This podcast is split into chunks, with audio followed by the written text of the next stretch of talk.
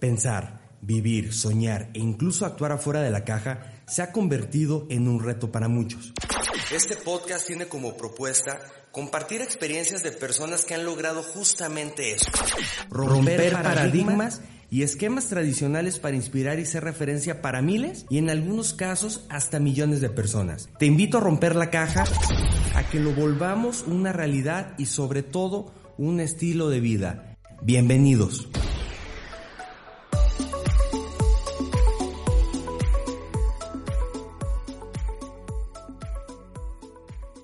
Bienvenidos al capítulo número 18 de Rompiendo la Caja. Te saluda Luis Ernesto Marentes.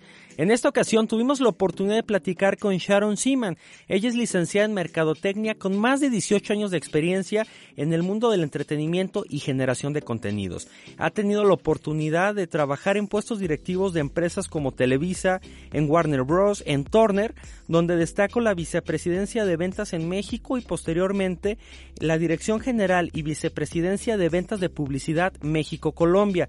Actualmente se desempeña como gerente general de México-Colombia, responsable de innovación de contenidos de Latinoamérica en Warner Media. Sin duda este es un capítulo que nos va a gustar mucho porque es una persona que ha hecho una trayectoria impresionante dentro de su sector, ha tenido reconocimientos bastante interesantes y al final de cuentas la manera en cómo rompe su caja sin duda nos va a gustar a todos. Te invito a escuchar. Bienvenidos. Sharon, bienvenida a Rompiendo la Caja. ¿Cómo estás? Ay, muy bien. Gracias por invitarme. Muchas gracias por aceptar esta invitación. Yo sé que tienes una agenda siempre complicada en tiempos, en compromisos, pero que nos hayas destinado algunos minutos para este podcast, créeme que te lo agradezco muchísimo. No, gracias a ustedes. La verdad que una de mis prioridades es tratar de que la gente escuche que hay historias de que se puede y animar a tu audiencia a romper la caja. Perfecto. A ver, una pregunta con la que me gustaría iniciar es el cómo te proyectas. ¿Por qué? Todos, al momento de buscarte, de conocerte, de leer sobre ti, sabemos que eres una ejecutiva de medios y entretenimiento con más de 18 años de experiencia y que eres especialista en áreas como ventas, mercadotecnia, administración. Has ganado muchos premios y muchos reconocimientos por esa trayectoria que has tenido, pero me interesa que nos platiques un poquito el cómo te conceptualizas tú, qué es lo que te llega a la mente cuando escuchas tu nombre o qué buscas proyectar de tu persona. Pues mira, la verdad es que, que suena muy padre todos estos reconocimientos o las especializaciones, pero de alguna manera creo que he tenido una vida que me ha enseñado que ser humilde y estar aterrizado en el suelo es lo más importante, ¿no? Entonces, de alguna manera, más allá de cualquier cosa, es mostrarme simplemente como soy, la gente que me conoce sabe que me veo en la pantalla igual que me veo en la oficina o me veo en la casa. Y de alguna manera para mí eh, es importante que, que, mis hijos vean que su mamá es idéntica en la casa como es en la oficina, como es en un podcast, como en el tuyo. Y simplemente ser quien soy. Y de alguna manera eh, eso es lo que quiero proyectar y no me cuesta trabajo, simplemente es eh, mostrar eh, mi lado pues normal con el que vivo todos los días, ¿no? Perfecto, porque eh, cuando estaba leyendo sobre ti, escuchando algunas entrevistas, siempre resaltas una característica que es el lado humano, ¿no? A lo mejor sí podemos interpretar toda esta carrera profesional, toda esta parte de las ventas, cuestiones muy técnicas que haces en el día a día, pero algo que te ha distinguido es buscar siempre ese equilibrio con el lado humano, hablándose en temas personales o en temas de, colaboración con tus, con tus equipos de trabajo.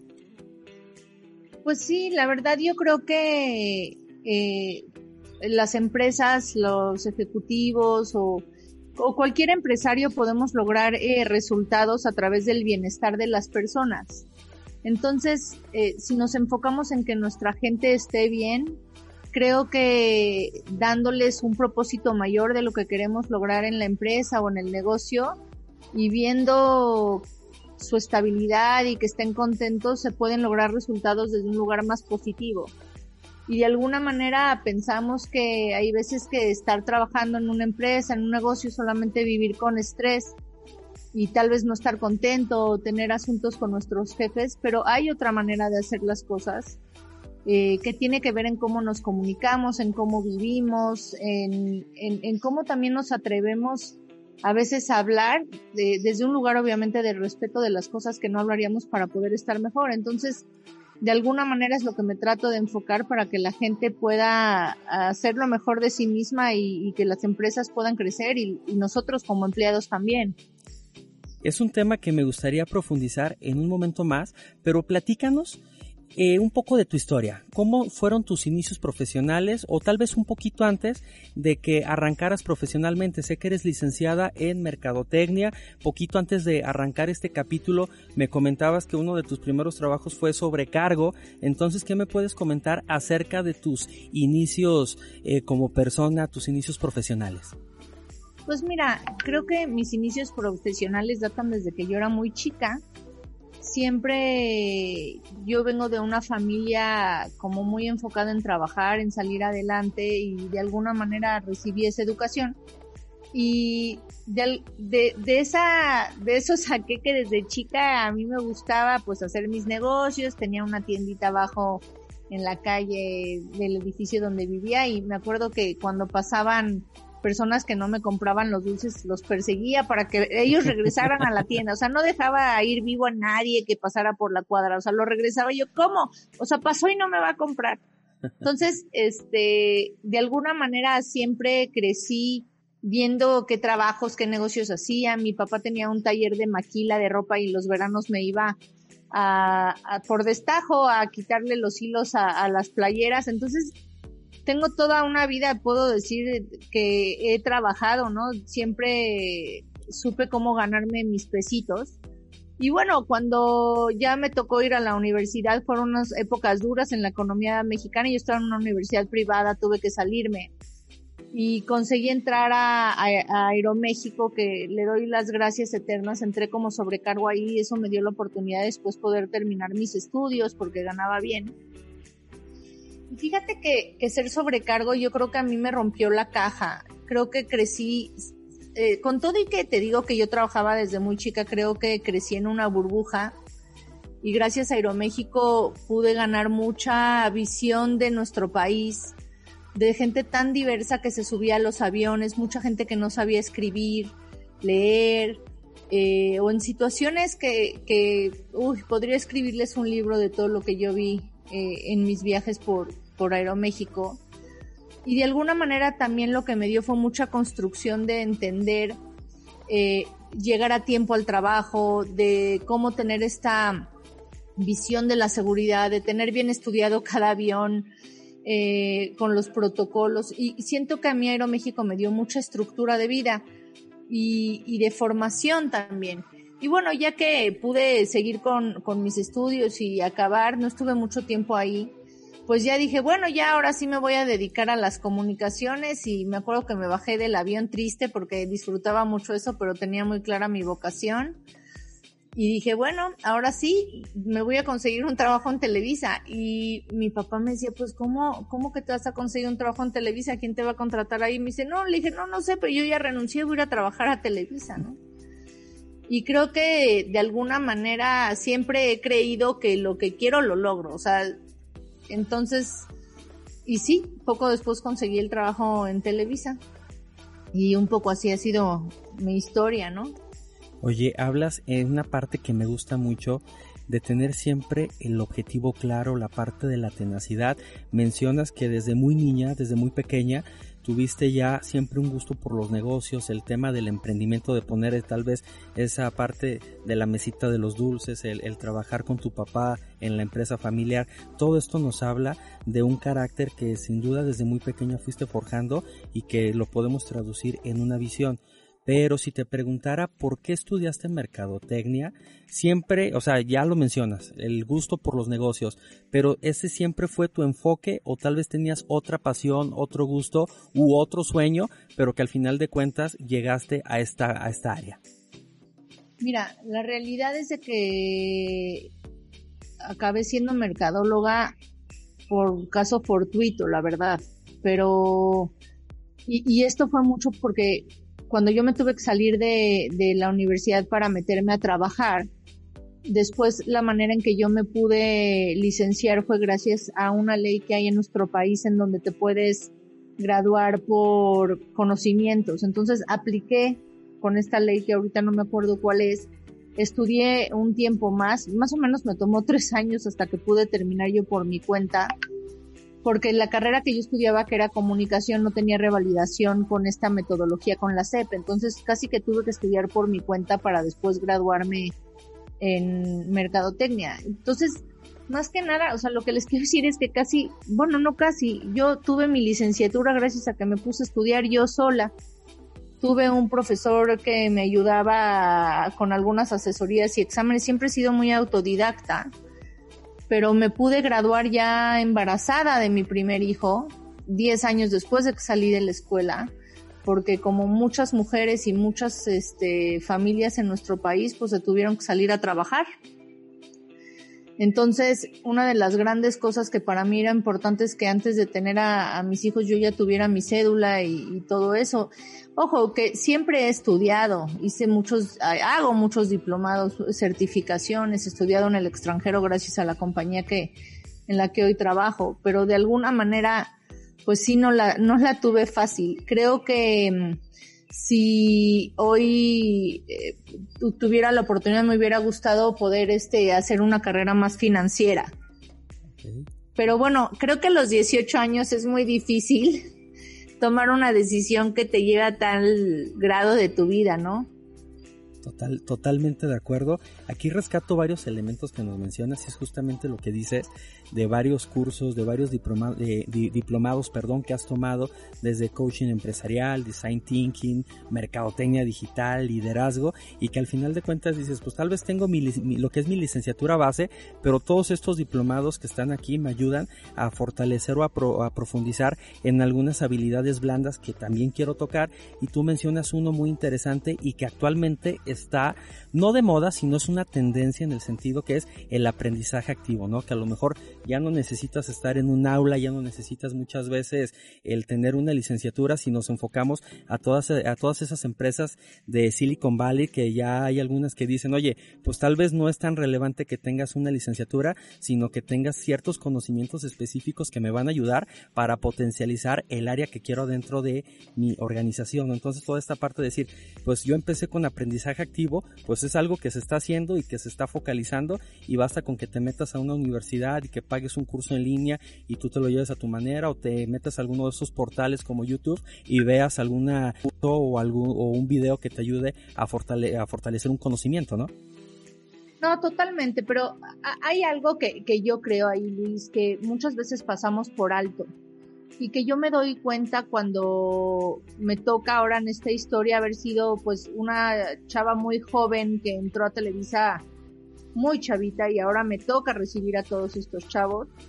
Y creo que eh, pasamos por alto varias cosas y uno tiene que ver las habilidades sociales que tenemos como personas dentro del trabajo y podemos estar calificados para ir a la luna como parte de un convoy de la NASA o lo que tú quieras. Pero si no tienes estas habilidades sociales va a ser muy complicado que puedas tener éxito en una sociedad como la que estamos acostumbrados a vivir, en donde simplemente necesitamos uno de los otros para poder subsistir. Con eso, yo le diría a la gente, como bien dices, obviamente tener los cursos, tener una licenciatura es importantísimo, pero yo le diría a tu audiencia que de veras revisen cuáles son las habilidades sociales que hoy las empresas están queriendo tener o que como una persona, como un entrepreneur, una persona de negocios tienes que tener para tener éxito. Porque no es nada más tener la idea de hacer un negocio, sino que tienes que tener claro el por qué lo vas a hacer, cuál es el propósito mayor de hacer esto, no hacia ti, sino a tu consumidor, a las personas, por qué les vas a beneficiar, por qué tendrían que comprarte. Después, eh, también entender de alguna manera cómo llevarlo a cabo y tener un protocolo, una organización eh, y, y entender también cómo llevarlo. Pero no es nada más la parte técnica, la parte social está tomando un cauce muy importante, sobre todo porque estamos viviendo un mundo bien acelerado. ¿Cuándo imaginamos que hace un año nos íbamos a venir a encerrar a nuestras casas? Entonces nos tenemos que adaptar cada vez de manera más fácil y más rápida al cambio. Y creo que esto es algo que debe de ser muy valorado y es muy valorado por las empresas que están sufriendo disrupción constantemente. Oye Sharon, de esta parte que mencionas entonces surge una pregunta. ¿Qué elementos tomas en cuenta al momento de seleccionar a un colaborador, ya sea dentro de tu área o dentro de la organización como tal? Pues mira, creo que obviamente tiene que tener las habilidades, pero este tema sobre haber ido a la universidad y estudiar la carrera correcta ya es como una situación necesaria, ya es como el punto de entrada. Creo que algo que nosotros buscamos son personas que se puedan adaptar de manera rápida al cambio, que sean flexibles, que sean versátiles y que tengan una habilidad de aprender muy rápido. ¿Por qué? Porque si las personas tienen habilidad de aprendizaje y tienen las bases del conocimiento, con lo que del otro lado, los que ya estamos contratados en la empresa, del negocio, les podemos ayudar a aprender. Entonces, cada situación es diferente porque muchas veces nos importa traer habilidades que nosotros no tenemos en la empresa. Y en otros sentidos, traer personas que tengan esta ah, habilidad de adaptación y de educación y crecimiento rápido. Sí, porque algo que que vemos muchas veces ahora en las empresas es que no necesariamente está alineado lo que está generando académicamente una universidad con lo que profesionalmente necesita una empresa y qué está pasando. Entonces la persona se titula de la carrera que quieras y al momento de ingresar a una empresa que tal vez le pide ciertos elementos o ciertas características que tiene una debilidad o que simplemente no las tiene, estas empresas están invirtiendo en generar sus propias academias internas pues para tratar de nivelar y que esa curva de aprendizaje sea lo más corta posible, ¿no? No, totalmente. Y, fíjate que nosotros en Warner Media contratamos gente muy joven. Tratamos de hacer un balance entre traer las habilidades que necesitamos para llevar adelante el negocio y también traer a estas nuevas generaciones que van a tener un aporte diferente desde su visión, desde su generación y que se puedan desarrollar de la empresa. Creo que todo tiene que ver en el balance, ni todo de un lado ni todo del otro, pero sí, un, punto importante como empresa es invertir en la educación de tus empleados, porque al final eh, son tu mayor eh, asset eh, para poder evolucionar de cara al futuro y enfrentar los desafíos que tienen como, que tenemos como empresas todos los días.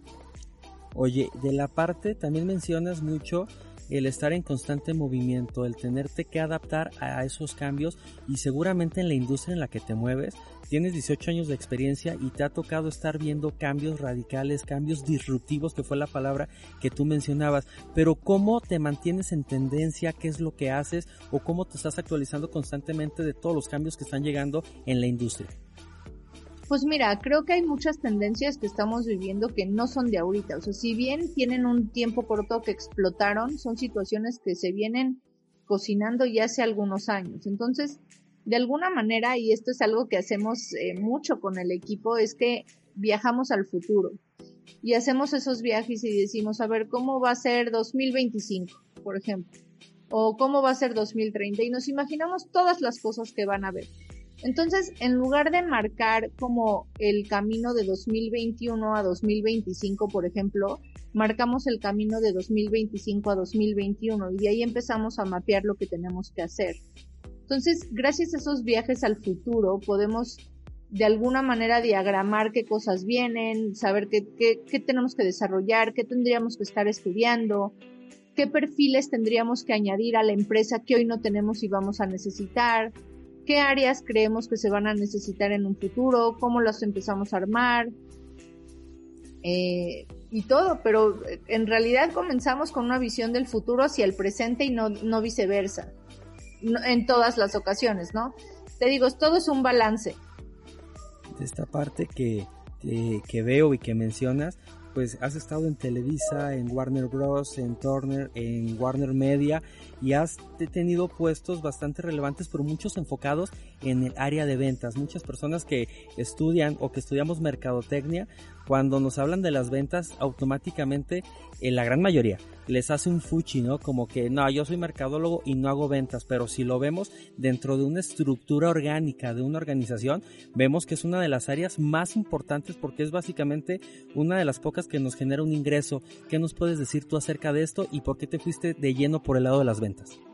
Pues mira, de alguna manera a nuestros colegas mercadólogos, yo les tendría que decir que no le hagan fuchi a las ventas, porque de alguna manera, cuando tú estás en mercadotecnia en una compañía y la compañía te está eh, poniendo a tu consideración y en tu confianza un presupuesto, no es porque quiere que hagas cosas padres en la calle, es porque cada peso que esté invirtiendo tiene que tener un retorno de inversión.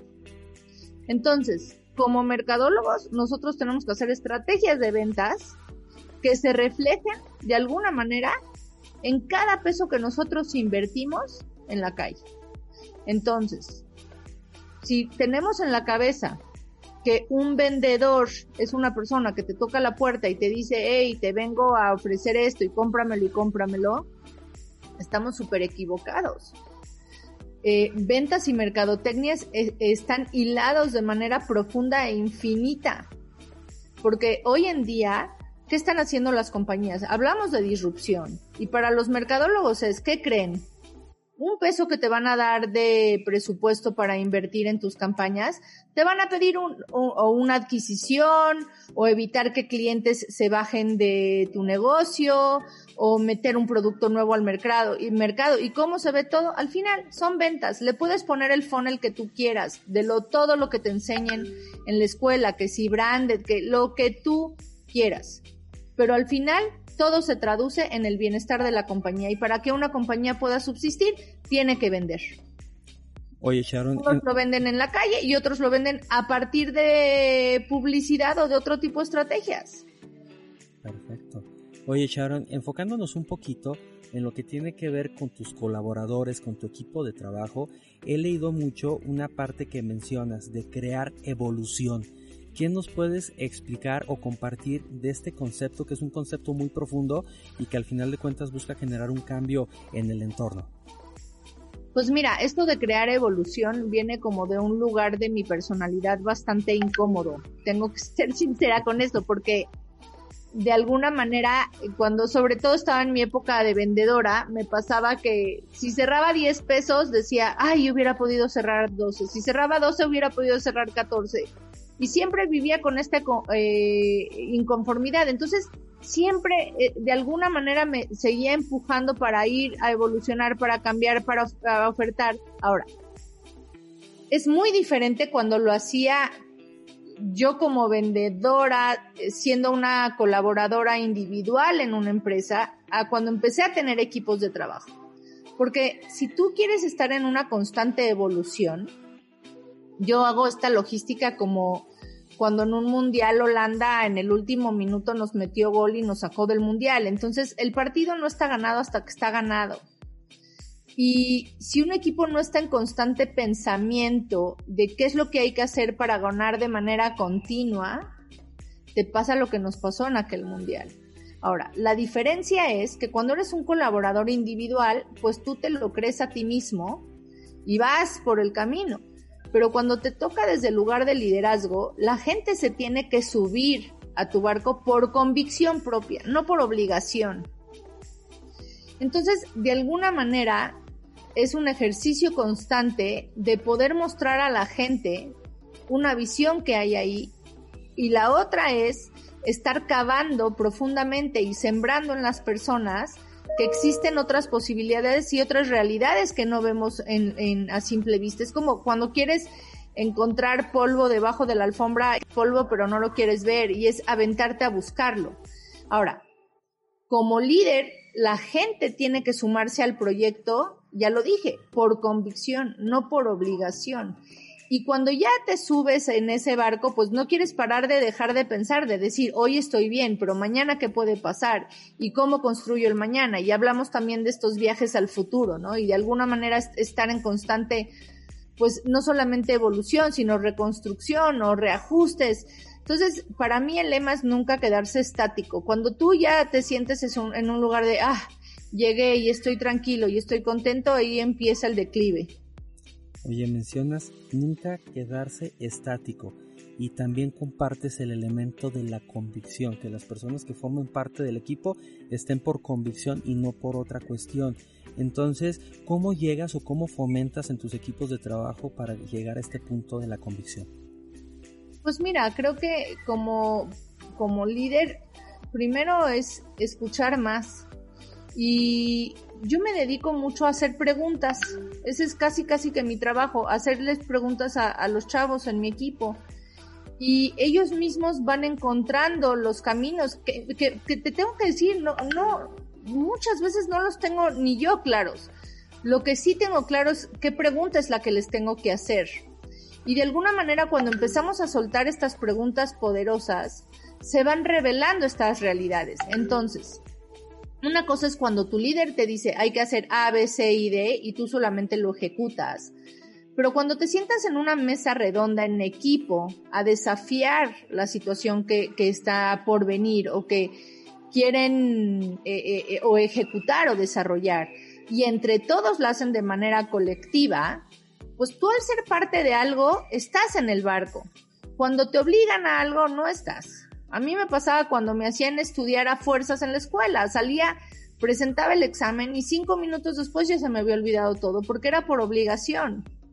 Entonces, creo que parte importante es tener eh, la facultad de crear equipos que realmente quieran aportar su cerebro, sus habilidades y, e incluso, e incluso de una manera muy importante, abrir los errores que hemos tenido como personas y como equipos para aportarlos a lo que querramos construir. Oye, ¿de qué manera crees aportar a tu entorno y a tu sociedad? O sea, estamos hablando que de todos estos resultados, de toda esta visión, de toda esta filosofía que implementas dentro de la empresa, dentro de tus equipos de trabajo y que de una u otra manera te ayudan a alcanzar esos objetivos que tienes planificados y por lo tanto resultados globales para una, para una corporación. Pero, ¿cómo crees que aportas tú hacia tu entorno? Pues mira, tal vez eh, hay muchas personas que hacen un aporte gigantesco a través de organizaciones y, y, cosas grandes, pero creo que algo que mis ojos han visto en este tiempo ha sido maravilloso de ver cómo la gente puede evolucionar en sus carreras, en sus estudios, que toman más puestos, cuando pueden ya lograr un puesto en donde dicen, ya con este dinerito me puedo casar, puedo tener una familia y ver toda esta evolución a mí me llena mucho. Entonces, tengo que decir que esa parte de ver crecer a mi gente y que puedan saber que sus sueños están al alcance de sus manos ha sido una de mis grandes satisfacciones en mi carrera. El otro punto también es que me doy cuenta que, que a manera de que se va abriendo el mundo eh, con esta amplitud que hoy vemos, también mi voz va contando y tengo la oportunidad de estar en espacios como el tuyo, en donde puedo contar mi historia y en, en, otros espacios en donde también puedo retar la situación que estamos viviendo y poner un granito de arena para cambiarla. Comentas la parte de los resultados de ese trabajo en equipo, pero muchas veces también tenemos la contraparte, ¿no? Tal vez en un área de ventas que ya, ya veíamos la relevancia y la importancia que tiene, pues vemos que se pueden tener algunos aspectos como estrés, algo de frustración, presión, por alcanzar siempre los resultados que nos fijamos o que nos fijan. ¿Cómo, cómo se lleva estos elementos o qué recomiendas tú para tratar de disminuirlo y enfocarse pues en lo que, en lo que nos conviene, que es justamente en el alcance de esos resultados? Mira, creo que tanto en cualquier área, no, no solamente en las ventas, ¿no? Todas las áreas, todas las áreas de las empresas tienen unos resultados a los que nos piden. Y seguramente los resultados que nos van a pedir son ambiciosos. Porque si no fueran ambiciosos no nos hubieran contratado a nosotros que somos personas súper capaces y de súper primera categoría para la empresa. Dicho eso, yo creo que tenemos que aprender a vivir con el no y con el estrés y de alguna manera ser resilientes, que eso es parte del trabajo.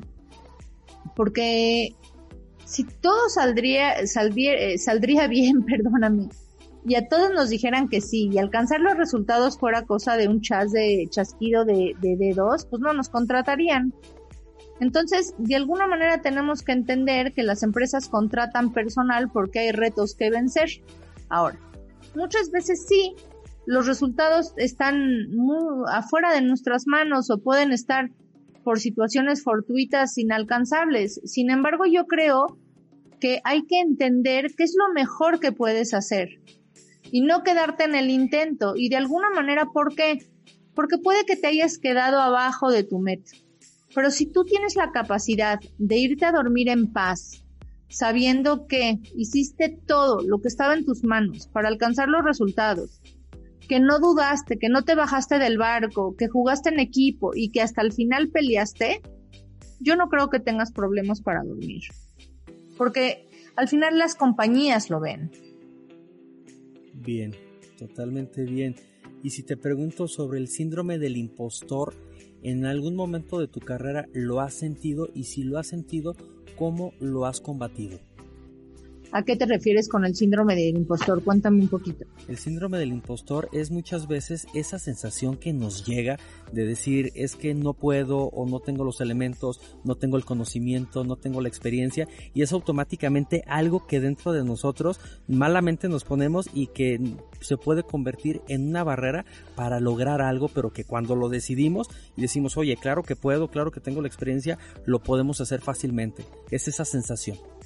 Ay, no, pues me pasa muy seguido.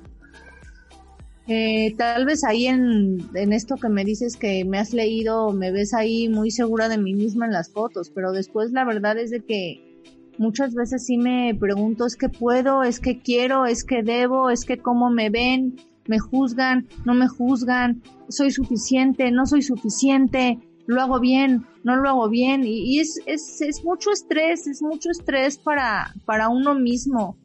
Eh, creo que, y me acuerdo cuando empecé mi trabajo en Turner en aquel momento, me senté enfrente de todos los que iban a hacer mi equipo, se me cerró la garganta yo dije, no sé cómo me dieron este trabajo. O sea, yo misma me minimicé. Pero después dije, no, no, o sea, si me lo dieron es porque creyeron en mí, lo puedo hacer y realmente me amarré el cinturón y órale, ¿no? Este, a tener seguridad en mí misma y fue muy complicado. Pero yo lo que le diría a tu audiencia es que no se vayan con la finta de fotos bonitas y sonrientes. Porque la verdad creo que detrás de cada ser humano, ejecutivo, empleado, lo que sea, hay un montón de inseguridad, porque al final, eh, como seres humanos, como profesionales, queremos hacer las cosas bien, queremos tener éxito, queremos que nos reconozcan el éxito, queremos agradarle a nuestros compañeros, queremos agradarles a nuestros jefes. Y eso nos da estrés. Entonces, eh, pensamos que muchos ya la tienen comprada o hecha en la vida, pero no es cierto. Todos tenemos las mismas eh, situaciones y sensaciones de ansiedad ante esta situación o a este síndrome del impostor que tú dices. Pero solamente muy pocos se atreven a reconocerlo. Exactamente, porque sin duda es algo que a todos en algún momento nos da, ya sea de manera constante, pero ahí es cuando tenemos que entrar con esa conciencia de decir, oye, pues claro que puedo. Si estoy aquí o me invitaron a este proyecto es porque tal vez tengo toda esta experiencia, tengo estas habilidades y lo hago porque lo hago. Y muchas veces eh, hay momentos en los que nos podemos quedar un poquito más de lo esperado, pero aquí la clave es siempre dar un paso hacia adelante y superar estas barreras eh, mentales, psicológicas que muchas veces eh, nos, nos podemos llegar a poner. Totalmente de acuerdo. la verdad, el mundo es de los valientes. Y saben que, o sea, yo sí te digo, lo, no me da pena.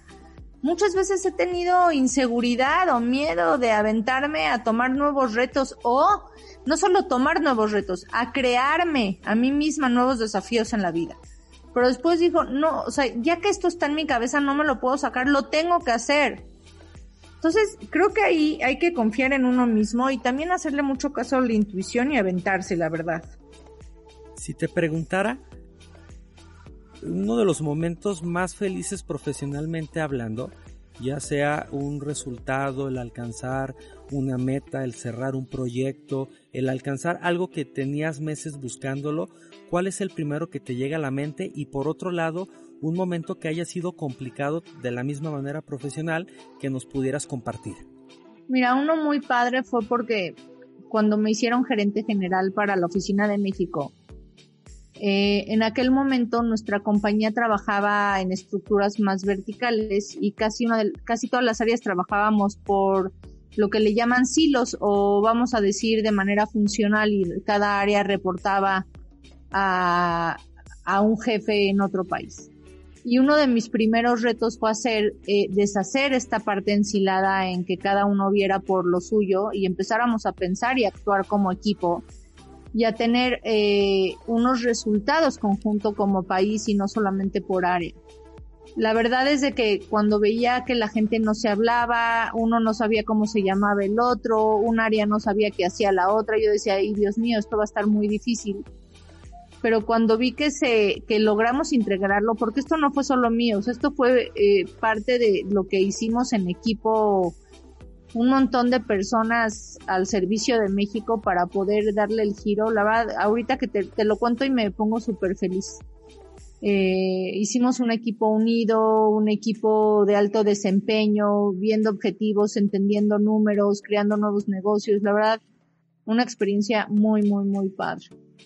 Y ahorita con la integración de las compañías de Warner Media, pues estoy justamente en ese proceso, pero con, con el resto de las compañías. Entonces me siento otra vez en ese desafío y estoy la bastante, bastante emocionada. Un desafío duro que, que también me preguntas es que mm, algunas épocas me estresaba mucho y, y no hacía caso de dejarme de estresar y, o de bajarle al ritmo. O sea, incluso mi jefa en aquel momento me decía, no, es que hay que bajarle al ritmo porque estaba yo intenciando mucho y la verdad caí enferma un tiempo. Entonces, creo que también eso me dio el aprendizaje que no hay nada que hay que valorar más que la salud y hay que saber medirnos la exigencia que tenemos porque la pasé muy mal cayendo en el hospital hasta con transfusiones de sangre y, y la verdad lo pude haber evitado aquí llegamos a la parte de, del equilibrio entonces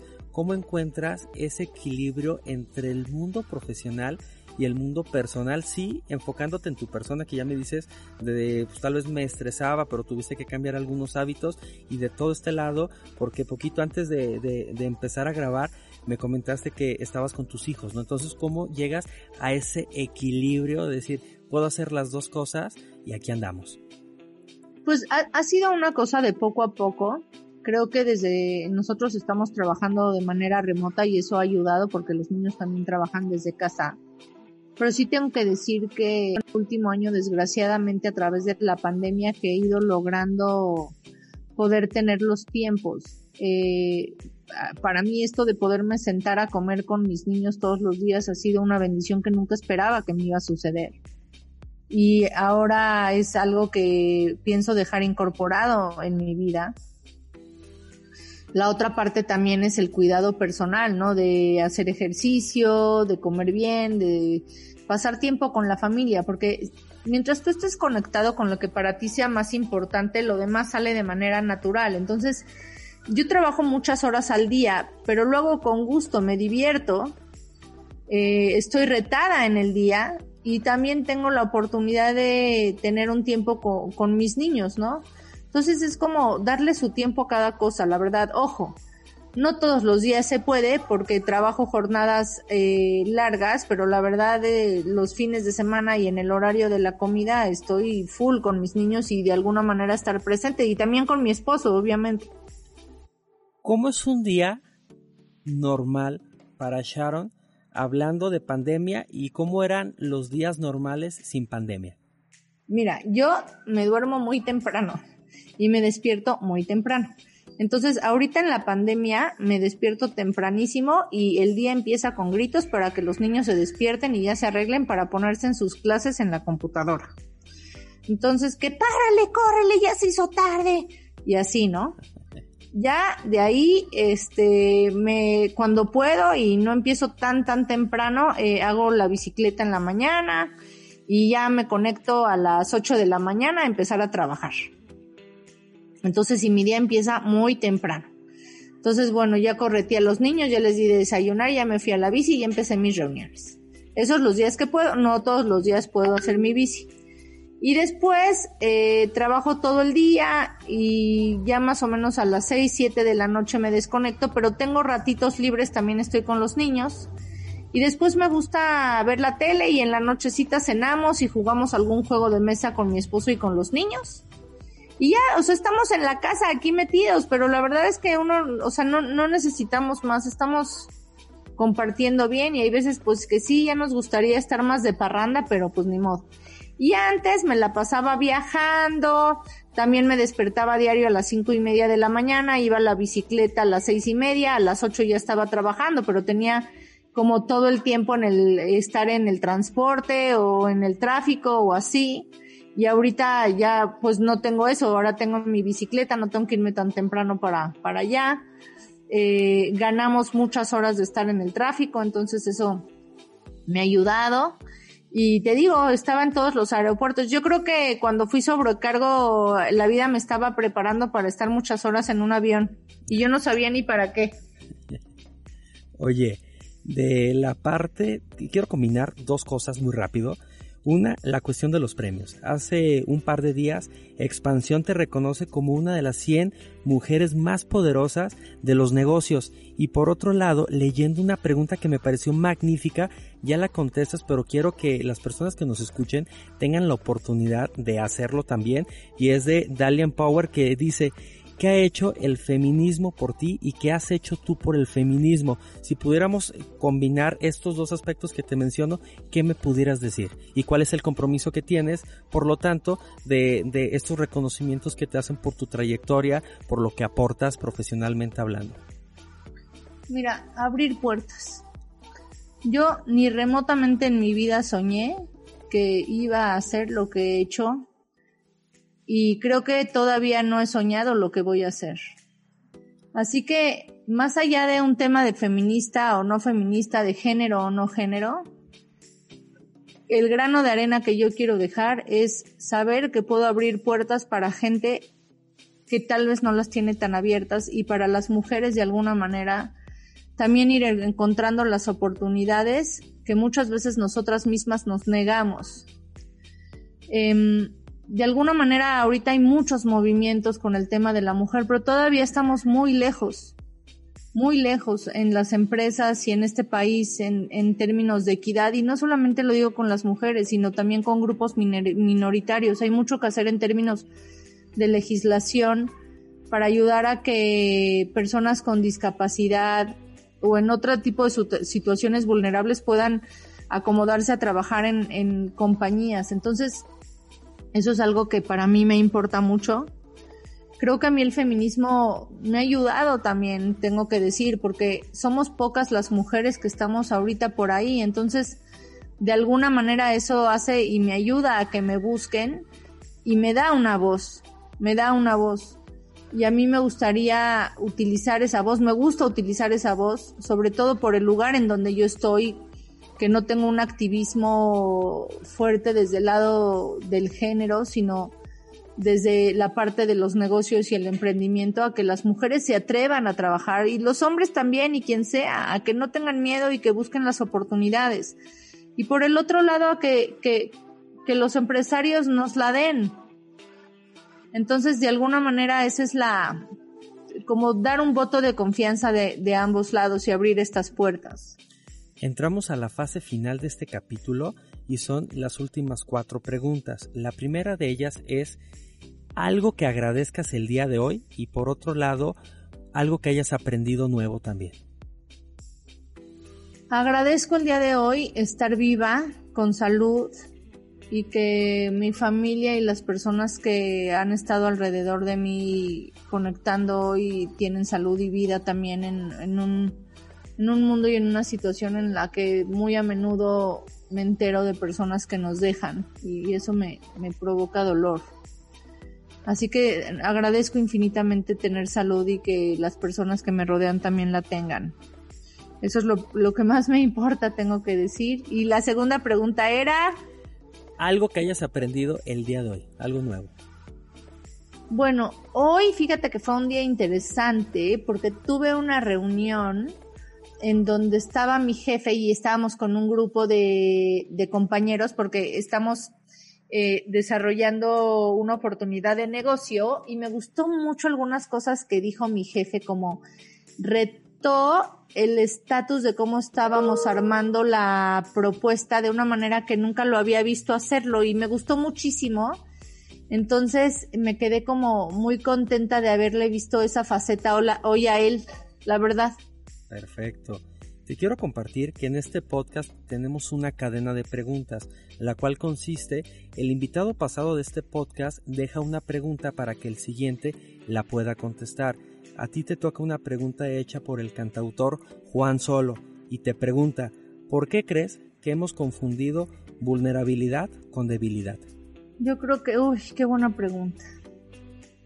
Porque queremos mostrarnos como no somos y el mundo no está listo para ver otras realidades a través de otros ojos, entonces tenemos que guardar corazas. La verdad yo creo que las personas que se muestran más vulnerables son las más valientes. Así que puedo decir que yo sin miedo no me da pena mostrarme vulnerable. Perfecto. ¿Qué pregunta le dejas al siguiente invitado de este podcast, obviamente sin saber quién es, pero que tal vez te gustaría escuchar su respuesta. Me gustaría saber cómo piensa que va a ser nuestra nueva realidad cuando más mexicanos estemos vacunados del COVID.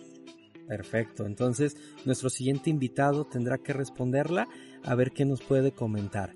Y este, algo que te gusta hacer, y que muy pocas personas tengan conocimiento de ello, que si incluso se llegaran a enterar les pudiera sorprender un poco.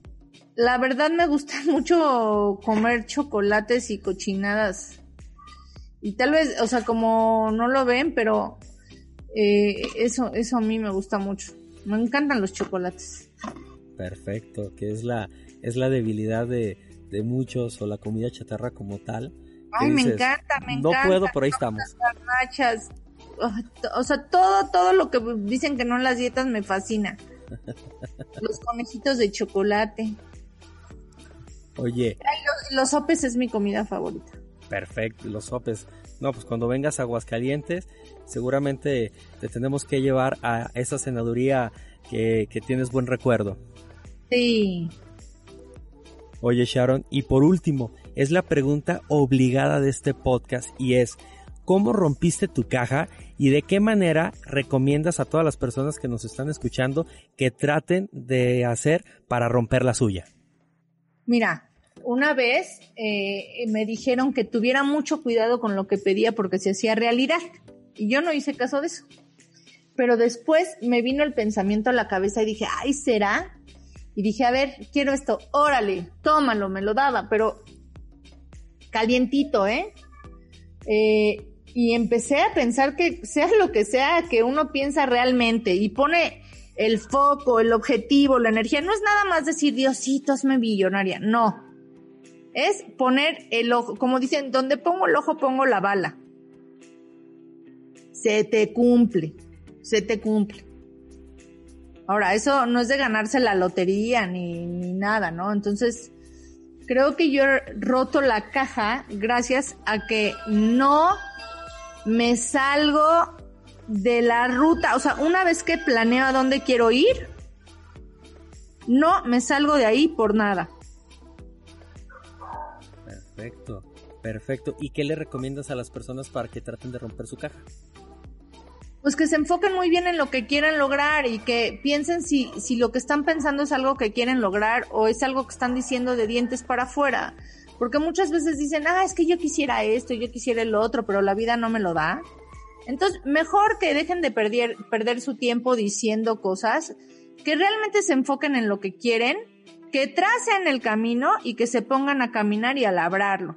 Entonces, como dicen, menos bla bla bla y más glu glu glu. Perfecto, perfecto. Me gusta mucho tu respuesta. Y Sharon, pues es así como llegamos al final de este capítulo, agradeciéndote profundamente que hayas estado aquí y que nos hayas compartido, sí, muchas cuestiones profesionales, pero también que nos dejaras ver un poco de cómo es tu personalidad, que seguro a quienes nos van a estar escuchando les encantará.